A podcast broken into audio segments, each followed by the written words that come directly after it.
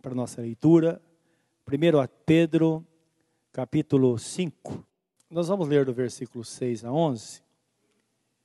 Mas antes da leitura, vamos orar para que o Senhor fale conosco através desta palavra.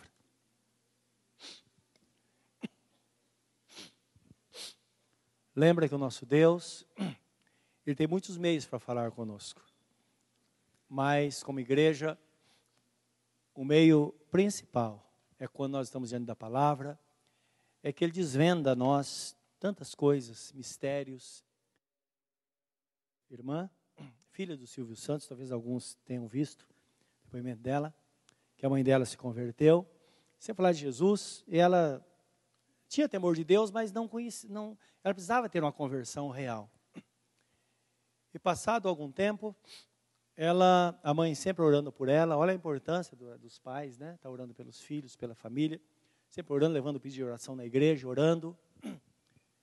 E um certo dia ela, ela teve um sonho, duas noites seguidas. Ela mergulhava num, num engradado bem grande, cheio de tubarão. E quando ela mergulhava, a sensação que ia ser devorada por, por aqueles tubarões, e nada acontecia. Duas noites, o mesmo sonho. Passado alguns dias, ela estava em casa, de repente, chegou alguém, ela foi sequestrada, tinha muitas pessoas em casa, só ela, pegaram só ela. E quando desceram na garagem, pegaram o carro dela, quando abriram a porta, o cara sentado no banco do, do, do passageiro, e tinha duas pessoas já esperando, encapuzado, e saíram com o carro, e quando eles saíram, o que estava dirigindo falou: Olha, eu quero apresentar a você a você os meus amigos. Esse é o tubarão 1, esse é o tubarão 2. Ela lembrou disso. E aquela hora disse que começou algo começou a mudar dentro dela, tendo certeza que Deus ia guardá-la. Ficou uma semana no cativeiro e saiu de lá uma outra pessoa convertida ao Senhor. Olha a importância. Quando você está orando por alguém, você não imagina o que Deus pode fazer lá frente, o que está fazendo, não é? Então, são situações que só Deus pode fazer. E nós vimos esse depoimento dessa irmã, que o filho é, teve um livramento. Por que será que teve? Não é? Eu creio que na hora ele deve ter pensado, minha mãe deve estar orando por mim, não é verdade? Com certeza. Então é bom nós entendermos isso, para nós entendermos primeiro Deus responde à nossa oração. E muitas vezes Deus fala conosco, Ele prepara o nosso coração antes de passar por uma aprovação, e por isso que nós podemos passar por, pela aprovação de cabeça erguida, fortalecidos pelo Senhor, crendo que realmente Ele está conosco. Amém, meus amados? Vamos orar nesta hora, pedir que o Senhor, Ele abra o nosso entendimento por seu ensinamento nesta noite. Querido Deus, dá-nos a tua bênção nesta hora e que a tua graça seja abundante sobre nós. Que saiamos daqui nesta noite com o nosso coração cheio de fé, na certeza que o Senhor sempre está cuidando de nós. Quer a gente esteja fraco ou forte, o Senhor está conosco.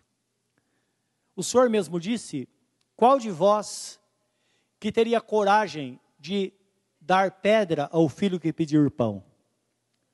Ou dar cobra ao filho que pediu um peixe. Se vós que sois maus, sabeis dar boas coisas aos vossos filhos, quanto mais o Pai Celestial dará aquilo que necessitais. Nós bem sabemos disso, Senhor. Por isso estamos aqui, queremos que a tua palavra, porque é o Senhor falando conosco através desta palavra, que esta palavra traga vida ao nosso coração. Foi o Senhor quem disse: nem só de pão viverá o homem, mas de toda a palavra que sair da boca de Deus. E esta é uma palavra da boca do Senhor para o nosso coração. E queremos nesta noite sentir o resultado dela em nossas vidas. Esse é o nosso pedido, em nome de Jesus. Amém, Senhor. Amém. 1 Pedro capítulo 5, versículos 6 a 11, começa assim. Humilhai-vos, pois, debaixo da potente mão de Deus, para que a seu tempo vos exalte lançando sobre ele toda a vossa ansiedade, porque ele tem cuidado de vós. Sede sóbrios vigiai, porque o diabo, vosso adversário, anda em de redor, bramando como leão, buscando a quem possa tragar. Ao qual resisti firmes na fé, sabendo que as mesmas aflições se cumprem entre vossos irmãos no mundo. E o Deus de toda graça, que em Cristo Jesus vos chamou à sua eterna glória, depois de haverdes padecido por um pouco, Ele mesmo vos aperfeiçoará, confirmará, fortificará e fortalecerá. A Ele seja a glória e o poderio para todo sempre. Amém. Louvado seja Deus. Isso é uma palavra maravilhosa, não é? O que o texto nos mostra, meus irmãos, é que no tempo certo, aquele que serve ao Senhor será exaltado. Por que é importante sabermos disso? Porque às vezes existem pessoas que têm essa impressão, ou têm a impressão que parece que o problema nunca vai passar. Poxa, sempre comigo? Sempre dá errado comigo? Não é? Não. O que a Bíblia Sagrada nos mostra é o seguinte: os problemas estão por aí, mas é importante entender que o nosso Deus ele tem uma promessa para nós. E esta promessa é que no tempo certo, momento da dificuldade, devemos crer que nós não vamos sucumbir diante da dificuldade em hipótese alguma. Até porque Jesus nos preparou. Ele disse: Em mim tenhais paz. Não é? No mundo tereis aflições. Mas tem de bom ânimo porque eu venci o mundo. Essa é uma palavra que nós sabemos de cor. Existe uma experiência interessante no exemplo bíblico, que se olhar por de redor, vamos encontrar muitas pessoas vitoriosas. Que a Bíblia fala que estamos rodeados de uma nuvem tão grande de testemunhas. Sim, é verdade. Mas é, vamos voltar para a Bíblia Sagrada, que tem um testemunho maravilhoso, que está no livro de Isaías, capítulo 38, versículo 1 a 5, de um homem, ele estava passando por uma situação muito difícil. Ele era um rei, chamado Ezequias. E tudo indica, ele era um homem muito temente a Deus, porém, tudo indica que ele era um homem muito desorganizado. E você sabe que a Bíblia Sagrada, ela traz consigo, nos ensinamentos de Jesus,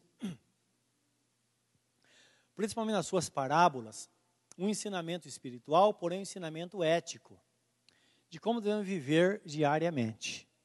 Não é? Indica aqui que parece que as coisas não, não iam muito bem. E geralmente, quando vem uma situação difícil, é que nós pensamos, puxa vida, a gente podia viver melhor. Não é verdade?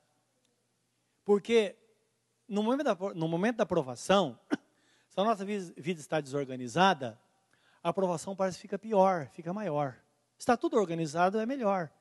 Então, como servos de Deus, temos que ter a obrigação de observar isso, não é ter uma visão mais ampla da vida.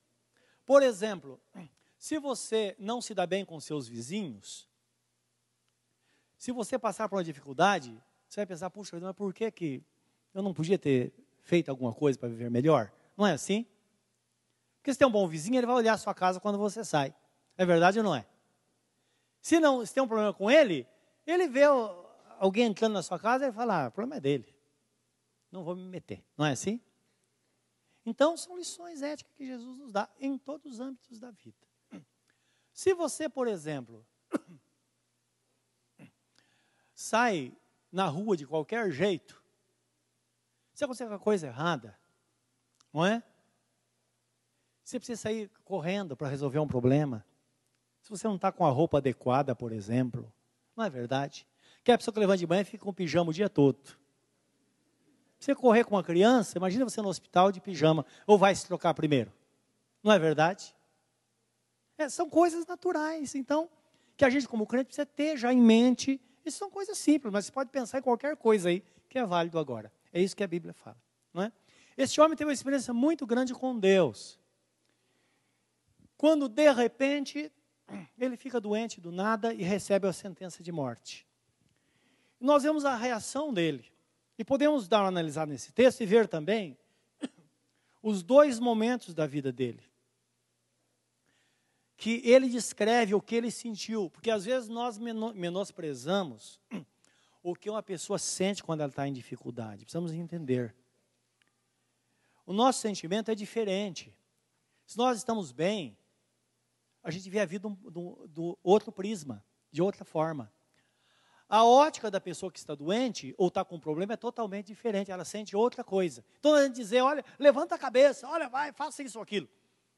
A realidade dela é outra, e é isso que mostra o texto. Tá? Então, até isso é importante para nós entendermos aquilo que a Bíblia Sagrada, Sagrada fala. Li o Tiago, capítulo 5, versículo 13, começa dizendo: Se alguém está contente, cante louvores, não é isso? Se alguém está triste, faça oração. Dá para entender isso? Porque a pessoa que está triste, às vezes fala, canta, canta, não é? Canta que os, os males vão embora. Ela não vai cantar. Então, ora com ela. Ora por ela. Então, mostra os dois lados. E ele aqui, nós vemos de uma forma nítida ele escrevendo isso. Então, lendo aqui do versículo é, 1 a 5, que basta para nós, já dá para ter uma, uma ideia de, de realmente o que aconteceu aqui na vida dele. E depois entra o testemunho dele.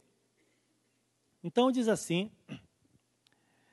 Naqueles dias, Ezequias adoeceu de uma enfermidade mortal. E veio a ele Isaías, filho de Amós, o profeta, e lhe disse: Assim diz o Senhor: Põe em ordem a tua casa, porque morrerás e não viverás. Então, só uma paradinha aqui. Então percebo que o plano, Deus tinha um plano para a vida deste homem, que ele é um homem temente a Deus. Dentro do propósito de Deus, ele ia morrer, chegou o tempo dele. Não é? Ele está muito desorganizado. Deus falou: olha, fala, diz a ele para ele botar em ordem a casa dele, tudo que está fora de ordem, porque ele vai morrer. Tá? Ele recebeu essa notícia. Então diz assim: põe em ordem a tua casa, porque morrerás e não viverás a reação dele. Então virou Ezequias o rosto para a parede e orou ao Senhor.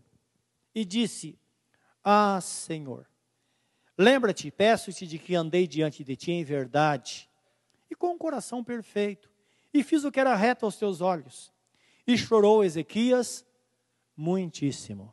Então, guarda isso. A pessoa, quando ela está com um grande problema, ela chora também, tá? Chora, homem ou mulher vai chorar mesmo. A Bíblia Sagrada fala de Salmos que Deus, ele leva na sua presença as nossas lágrimas. Versículo 4.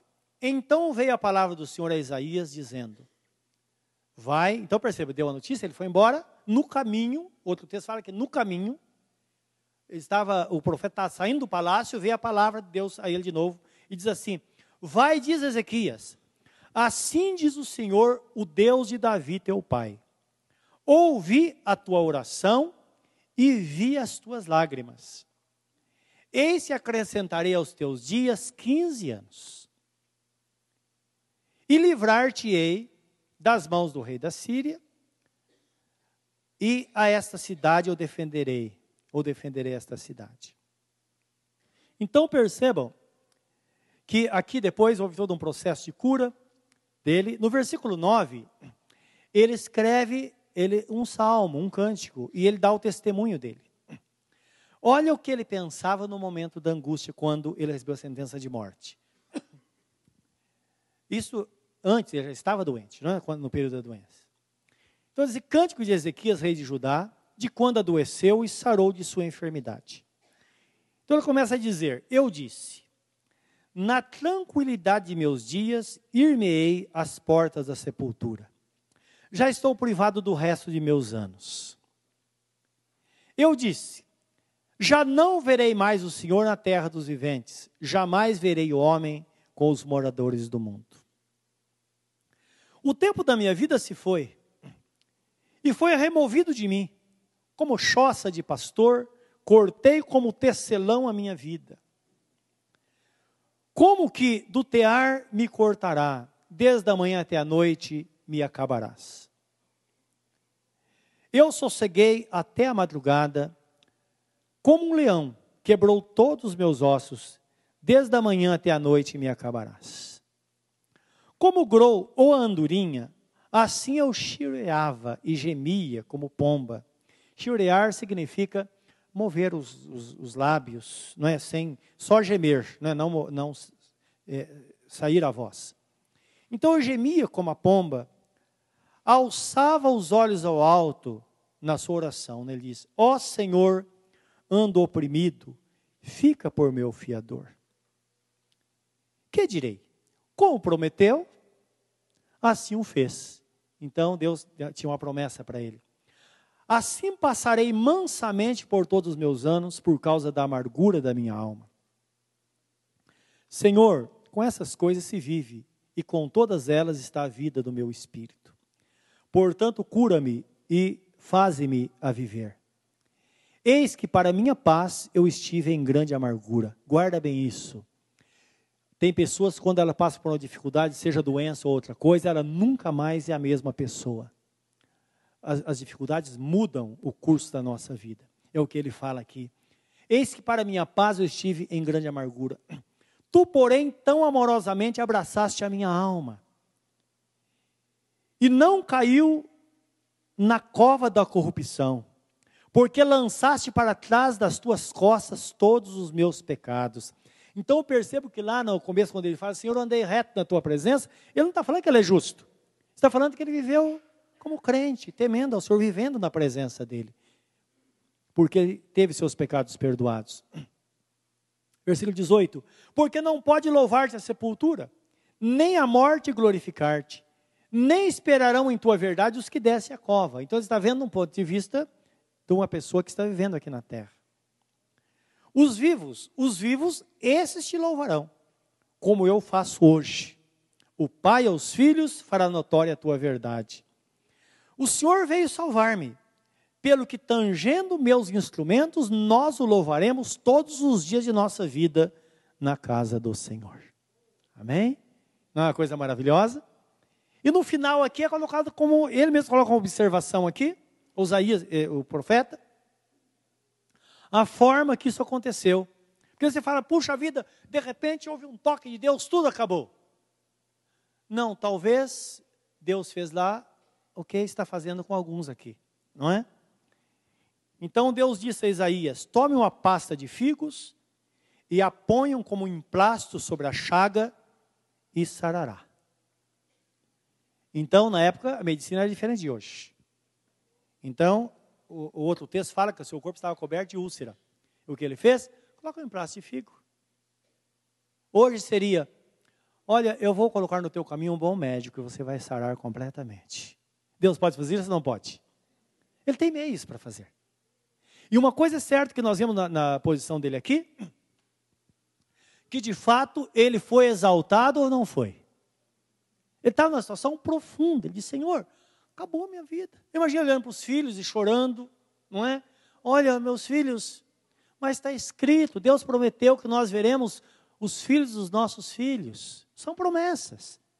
Eu imagino que ele colocou tudo isso diante do Senhor e disse: Senhor, eu sei que o Senhor vai me socorrer mesmo que seja o plano do Senhor me levar agora, mas eu queria tanto viver, porque eu quero louvar o teu nome no seio da tua igreja. E aqui ele fala, não é? Agora que eu faço, eu passo a mão lá no meu instrumento e vou para o templo louvar ao Senhor junto com os meus irmãos. É isso que Deus faz. Então guarda isso no seu coração, porque isso faz com que esperemos o Senhor continuamente. E realmente possamos trilhar um caminho de vitória, não é? Agora, se nós voltarmos para o texto que nós lemos lá, porque aqui é somente uma ilustração, para lançar luz sobre a verdade que tratamos nesta noite, ou que trataremos nesta noite, luz de 1 Pedro, o que nós vemos aqui é que, na verdade, nós devemos, em primeiro lugar, lançar sobre o Senhor todas as nossas ansiedades. Foi o que fez este homem, não é? Ele lançou sobre o Senhor. Lançou sobre o Senhor. Então ele diz que ele gemia, como um pomo no telhado. Mas ele falava: Senhor, eu quero viver. Senhor, lembra das tuas promessas. Lembra que o Senhor tem uma promessa para a minha vida. É interessante que no Velho Testamento, quando se falava de promessa, sempre ele citava: o Senhor lembra de Abraão, lembra de Isaac e Jacó, que eram os patriarcas, que eram os detentores da promessa, os representantes da humanidade. Não é? Abraão, representante de todos aqueles que vivem, pela fé. Não é? Jacó, representante de todos aqueles que viviam debaixo da lei. Então, lembra desses três, que eles são detentores da promessa. Nós temos algo muito maior do que isso. Porque se olharmos no Novo Testamento, quando Paulo escreve a Timóteo, na oração ele fala assim: Senhor, lembra de Jesus Cristo ressurreto dentre os mortos, segundo as Escrituras. Lembre que Jesus está vivo, e porque ele está vivo, ele pode dar vida e vida e abundância àqueles que o buscam. Não é uma grande promessa? Então é bom nós entendermos isso.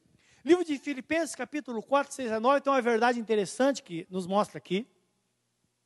Livro de Pedro fala lançando sobre ele toda a vossa ansiedade, porque ele tem cuidado de vós. Agora, de que forma nós vamos lançar? Meus irmãos, o texto fala que devemos verbalizar, isto é, colocar em oração aquilo que estamos sentindo. Não foi isso que Ezequias fez? Às vezes nós encontramos pessoas que estão aflitas por uma dificuldade. Eu me lembro certa vez, uma pessoa veio falar comigo, situação muito difícil, a vida dela atrapalhou de uma forma muito grande, ela, num período que ela está desviada dos caminhos do Senhor. Meus irmãos, cuidado com isso. Não abandone a presença de Deus por nada, porque o inimigo se aproveita quando isso acontece. E a vida dela foi dando para trás, até que um dia ela me procurou e disse: Pastor, eu não sei o que eu faço da minha vida. Tinha uma criança pequena e não conseguiu pagar aluguel. Ela disse: Nessa semana eu tenho que sair da casa, senão vou ser despejada. Está com ordem de despejo na mão. O que fazer? Aí, primeiro anunciei a palavra a ela de, novamente, para que ela tivesse consciência de que ela podia voltar para o Senhor naquele momento e dar chance para Deus agir na vida dela. Aí ela, Deus vai fazer. Ela disse, pastor, mas o senhor não sabe o que, o que eu estou sentindo. Claro que eu não sei. Primeiro, porque eu não sou mãe. Não é mulher, tem outro tipo de sentimento. Eu, eu não sei o que a irmã está sentindo, mas posso ter ideia. Você com criança em casa, sem dinheiro, sem saber o que fazer. Eu disse só uma coisa certa. Depois que ela voltou, reconciliou com o Senhor, disse: Deus vai te socorrer. Então, já que eu não sei o que você está sentindo, que tal você colocar em oração o que você está sentindo? Falar com Deus. É isso que a Bíblia Sagrada nos mostra, falar com Deus, não é? Quando nós falamos com as pessoas, nós nos sentimos aliviados. Mas quando falamos com Deus, nós temos a verdadeira libertação. Isso é pura verdade. Tá, o texto fala isso aqui, Efésios, em Filipenses 4, 6 a 9. No versículo 5, Efésios não, Filipenses, né? É, 4, 6 a 9. No, no versículo 5, pode observar aí, que a palavra começa dizendo assim: Seja a vossa equidade notória a todos os homens, porque perto está o Senhor. É isso? Deixa eu achar aqui na minha Bíblia. Seja a vossa equidade notória a todos os homens. Alguma Bíblia fala, tem um sinônimo. Mas equidade significa bom senso. Então tenha bom senso. O Senhor está perto. Cuidado com o que você fala. Cuidado para não blasfemar. Não é? Porque quando nós falamos, nós estamos testemunhando. Lembra que até para a salvação nós vamos testemunhar, não basta crer. Se com o teu coração creres e com a tua boca confessares, será salvo. Então, muito cuidado no que fala na hora da dificuldade. Então, devemos falar para a pessoa certa. E versículo 6 fala assim, versículo 5, versículo 6, né? Não estejais inquietos por coisa alguma. O que é essa inquietude? Não é a ansiedade? A ansiedade é isso que vai progredindo, progredindo, progredindo, que gera, hoje, um, um problema é, muito comum, que a síndrome do pânico. Que chega numa hora que a pessoa tem medo do nada. E é uma coisa muito, muito difícil. É uma coisa, entenda, há um progresso nisso. Então, não estejais inquietos por coisa alguma. Antes, as vossas petições sejam em tudo conhecidas diante de Deus, pela oração e súplica com ação de graças. Isto é, tem que ser verbalizado, tem que falar. Por isso que Jesus, diante do cego, falou: O que queres que eu te faça? Porque pode haver muita motivação no coração, não é?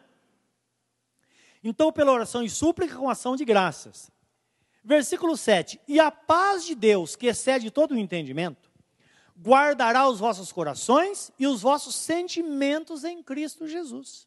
Isto é, você não perde a estribeira, porque o Espírito Santo vai guardar você. Quanto ao mais, irmãos, quanto ao mais, olha, aqui que o segundo passo. Você verbaliza o que está sentindo, mas segundo passo, aprenda Aprenda a controlar os seus pensamentos. Porque depende do que nós pensamos, o pensamento vai embora, não é verdade? Às vezes vem uma doença, um filho está doente. Se você deixar, daqui a pouco você está imaginando ele saindo num caixão. É verdade ou não é? Então tem que guardar, não é? Ah, você está com um problema em casa, de repente seu marido atrasa cinco minutos, eu costumo chegar naquele horário, traz cinco minutos, você já pensa, você já mil coisas que está acontecendo. E o pobre chega em casa, você está uma fera esperando por ele. Em vez de receber com alegria, você já chega xingando. Ele chega, já você pega daquele jeito. O diabo quer isso. Ele veio para matar, roubar, destruir. Então, coloca na presença de Deus e devemos aprender a controlar nossos pensamentos. Porque aí vem no versículo 8. Quanto mais, irmãos, tudo que é verdadeiro, tudo que é, tudo que é honesto, tudo que é justo, tudo que é puro, tudo que é amável, tudo que é de boa fama, se há alguma virtude, se há algum louvor, nisso pensai, ou isso ocupe o vosso pensamento. E o que também aprendeste, recebeste, ouviste e viste em mim, isso fazei, e o Deus da paz será convosco. Aqui o apóstolo Paulo já está falando, não é? Dizendo, olha, você quer um exemplo? Eu faço assim. Ele disse. Eu controlo o meu pensamento, não deixo Satanás eu não dou, eu não dou material para ele trabalhar. Eu coloco tudo na presença do Senhor e é isso que vai acontecer, não é? Agora, como conseguir fazer, fazer isso? A Bíblia Sagrada fala que não devemos dar lugar ao diabo. E para não dar lugar ao diabo, alguém já disse que mente vazia é a oficina de Satanás. Não é verdade? Então devemos ter nossa mente ocupada. Por isso que uma pessoa, quando está passando por uma dificuldade, ela tem que buscar um socorro em Deus, tem que estar na presença de Deus. Ocupar o tempo, e todos nós passamos por isso. Não é? Às vezes surge alguma dificuldade, os irmãos sabem que às vezes as nossas dificuldades, minhas em particular, não é? Eu creio que é recorrente da vida pastoral, muita dificuldade com pessoas, com situações, pessoas, a pessoa não está bem espiritualmente, está uma situação, e se ela abandonar os caminhos do Senhor, e se ela se perder, e se tal coisa não der, não, não der certo. A gente tem esses pensamentos. Eu sei a hora que eles vêm. Quando eles vêm, eu passo a mão na Bíblia, vou lá num canto e leio até, até eu estar forte, que eu percebo que a porta se fecha, esse pensamento não entra mais. Mas eu pego um livro da Bíblia e leio ele três, quatro vezes. Termino de ler, leio de novo, leio de novo, leio de novo, leio de novo.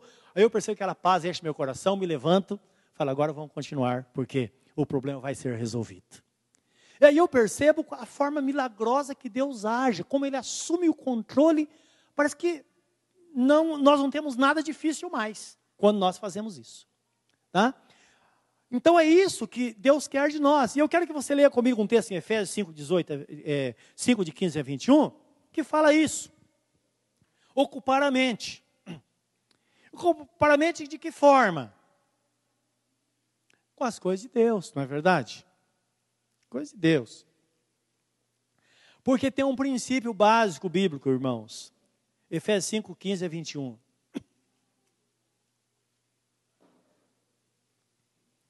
Tem um princípio básico bíblico que nós vamos é, vamos mostrar aquilo que somos de acordo com aquilo que nós nos alimentamos, não é? Então, se nós nos alimentamos das coisas de Deus, nosso espírito vai estar bem com Deus. Se nós não nos alimentarmos das coisas de Deus, vamos ter problemas. Porque a Bíblia fala que aquele que anda no Espírito será guiado pelo Espírito, que na carne será guiado pela carne. Não é? Eu me lembro certa vez de uma pessoa que já chegou à igreja, ela estava possessa por um espírito maligno, situação terrível, terrível, situação dessa, daquela pessoa. E é claro, primeiro dia chegou na igreja, naturalmente, ela recebeu a libertação e voltou para casa. Sempre quando nós expulsamos o espírito mal de uma pessoa, sempre aquela ordem que Jesus sempre fez e os apóstolos também. A pessoa recebeu a libertação, ela é conduzida a Cristo, e nós vemos aquele demônio, nunca mais volte a esta pessoa. Nunca mais. E ele obedece. O que aconteceu? Passado uma semana, a pessoa veio à igreja, estava endemoniada de novo. Que me preocupou muito. Fiz a mesma coisa, expulsei o demônio dessa pessoa, entrei em contato com alguém, um vizinho. Falei, você conhece essa família? Conheço. Como, qual, como funciona a casa deles? A pessoa falou, olha, é uma gritaria, é tanta reclamação, é tanta briga. Estava explicado. Por quê? Se nós louvamos a Deus, o que acontece conosco? Nós não nos enchemos da presença de Deus? Deus não habita no meio dos louvores? Se nós usamos outros meios, quem que vai se apresentar? A Bíblia fala: a quem aquele a quem nós escolhemos para servir, desse nós somos servos. Aí o que aconteceu? Aí eu fui de forma diferente. Orientei a pessoa, entramos em contato com a família, para resolver, tentar resolver o problema familiar, para que eles soubessem, porque as pessoas não sabem, que eles soubessem que todas as vezes que eles brigavam, eles estavam atraindo coisas malignas em casa. Aí a pessoa se firmou. E nunca mais aquele espírito mal voltou nela. Porque, é claro, agora ela fechou a porta. Amém, meus irmãos? Então o texto fala aqui Efésios 5 a 21. Olha que palavra gloriosa, que é importante guardar esse texto e ler de vez em quando, que vai ser muito importante para nós. Portanto, vede prudentemente como andais, não como nécios. Nécio é a pessoa sem juízo. Não como nécios, mas como sábios. Ora, não é? Remindo o tempo por quanto os dias são maus. Isto é, aproveitar bem o tempo. Pelo que não sejais insensatos, mas entendei qual seja a vontade do Senhor. Você tem que saber qual a vontade de Deus para a sua vida. Tem que saber. E não vos embriagueis com vinho em que há contenda, mas enchei-vos do Espírito. Falando entre vós com salmos, hinos, cânticos espirituais, cantando e salmodiando ao Senhor no vosso coração, dando sempre graças por tudo a nosso Deus e Pai, em nome de nosso Senhor Jesus Cristo, sujeitando-vos uns aos outros no temor de Deus. Amém? Esse é o meio para manter-se equilibrado na presença do Senhor. Então, para nós é, termos condição de controlar a nossa mente, de entregar as nossas necessidades diante do Senhor, nós precisamos entender, precisamos buscar, precisamos ter contato com a palavra de Deus, não é só aqui na igreja, não. Devemos ter o hábito de ler a Bíblia diariamente. E todo crente tem por obrigação ler a Bíblia. Não pode ler no ano, lê em dois anos. Dois anos, se você for a pessoa mais relaxada na leitura, você vai ler a Bíblia em dois anos. Simplesmente parou, pega uma sequência, lê o Novo Testamento, depois o Velho Testamento. Nós vamos ter muito conhecimento. Se você ler a Bíblia uma vez, a Bíblia toda, qualquer pessoa que falar, olha, isso está na Bíblia, você sabe se está ou não está. Porque o Espírito Santo vai te levar. Você fala, não, isso não está na Bíblia. Você nem sabe onde está. Mas você sabe se está na Bíblia ou se não está. Imagine você ler. Você vai se enriquecer com a palavra. Intelectualmente, você vai ser melhor. Não é? Porque a Bíblia fala, quando a boca fala daquele coração está cheio. Está cheio da palavra de Deus, vai falar coisas de Deus. Não é verdade? Então, a palavra de Deus e ouvir coisas boas. Então, às vezes você bota o rádio lá, ou uma, ligado para dormir, ou bota lá uma música, alguma coisa, mas você bota lá um pagode para dormir. Você vai amanhecer outro dia cheio do Espírito Santo? Não vai. Não é verdade? Agora, se você ouvir cânticos e louvores ao nome do Senhor, o que vai acontecer? Deus vai falar ao seu coração. Se tiver sonho, vão ser sonhos espirituais. Isso vai mudar, meus irmãos. Vai mudar. Você anda no carro por aí, está lá um, um, um, CD. Não digo, sempre eu digo, tem coisa que você pode ouvir, não é? Eu tenho música sertaneja, sempre gostei. Lá, hoje não tem mais no carro, mas tem em casa. Eu gosto de ouvir esporadicamente. Mas às vezes aconteceu de eu pegar e falar, não, não é isso que eu quero. Eu posso. Mas lembra que a Bíblia Sagrada fala? Todas as coisas me são listas, mas nem, nem todas me convém fazer. Porque se eu quero ser cheio do Espírito Santo, eu vou buscar as coisas do Senhor, não é? Se eu quero pensar em coisas do passado, e pensar em coisas, em, em coisas românticas, então vou, vou colocar uma música romântica, não é verdade? Então você deve saber o que você quer da sua vida. Todos nós precisamos fazer isso. O que Deus quer é que sejamos cheios do Espírito Santo. Aí muda tudo, muda tudo que você começa então, ter controle sobre todas as coisas. Ele quer que você seja cheio da palavra de Deus. Porque, se você conhece a Bíblia Sagrada, certamente você não vai ser enganado, porque existe um péssimo hábito, não é? Às vezes, sinceramente, há 35 anos eu prego a palavra do Senhor. E sempre eu digo, irmãos, tem que examinar a Bíblia. Examinar porque está escrito. A Bíblia fala que são nobres aqueles que ouvem e examinam. Nunca na minha vida Alguém chegou para mim e disse, pastor, olha, eu ouvi a coisa que o senhor pregou, eu acho que não está muito certo. Nunca. Agora eu não sei se isso aconteceu porque eu prego, sempre preguei certinho, ou porque as pessoas não examinam. Não dá para saber. Não é verdade? Porque é impossível que hora ou outra você não fala alguma coisa que não bate. Pode acontecer. Agora, é importante que cada crente seja crítico nesse sentido. Por quê? Você fala, não, não precisa. É, a Bíblia faz examinar e tudo, entende que é bom. Eu estou fazendo coisa boa, nem precisa examinar. Mas a gente se acostuma tanto com isso, é por isso que tem pessoas, às vezes, que não têm peso de consciência de levar uma rosa para casa, achando que o mal vai para aquela rosa. Olha, você vai levar, quando a rosa murchar, significa que todo o mal dessa casa foi para a rosa. Quando é que o diabo tem medo de rosa, meus irmãos? Quando? Não leva um pouquinho de sal grosso e joga lá. O diabo tem medo de sal grosso? Não é? A Bíblia não fala que aqueles que vivem na carne é, é, é, segue, faz a vontade de Satanás? Não é? Associa então quem gosta de sal grosso é quem gosta de churrasco. Não é verdade? Acho que o diabo vai ter medo dessas coisas. Aonde está na Bíblia isso? Aonde? Agora, uma coisa está escrito na Bíblia, não é? Jesus Cristo disse: Se creres em mim, como diz as Escrituras, do seu interior fluirão rios de água viva. Aí sim. Aí muda tudo. Não está falando de coisa ilusória. Então é isso que a Bíblia nos ensina. E é o processo que nós temos de ter uma vida madura, crescendo, olhando para as dificuldades com outro olhar, não é? Não que as dificuldades aumentam ou diminuem. Os problemas são os mesmos. Mas a Bíblia fala assim: se te sentes fraco no dia da angústia, porque tua força é pequena. É verdade ou não é? Porque se a nossa força, nós estamos fortes, o mesmo problema. Fala, ah, imagina se vai passar, oh, não é? Eu falei dessa, eh, dessa mulher que teve tanto problema, afastou de Jesus e teve na situação que esteve.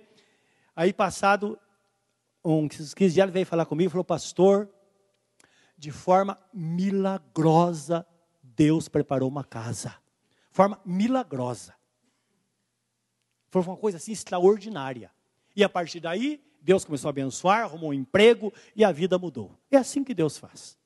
Tá? Porque Deus faz, faz realmente porque o nosso Deus é um Deus fiel. Então lembra que exaltação sempre virá. Agora eu quero que você veja em 1 Pedro 5, de 8 a 9, que é necessário tomar uma decisão. Então nós sempre vamos tomar decisões na nossa vida, meus irmãos. Sempre, sempre vamos tomar decisões, diariamente.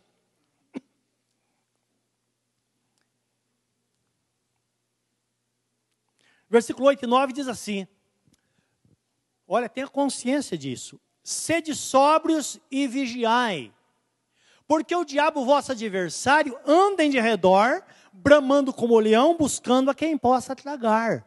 É a primeira verdade aqui, não é? Satanás, ele está por aí. Mas por que, que ele não encara de frente? Ele está rugindo como leão.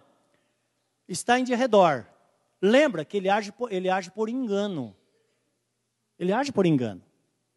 Porque qualquer crente, se o diabo chegar, como as, a, a, é pintado aí, os artistas plásticos pintam, não é?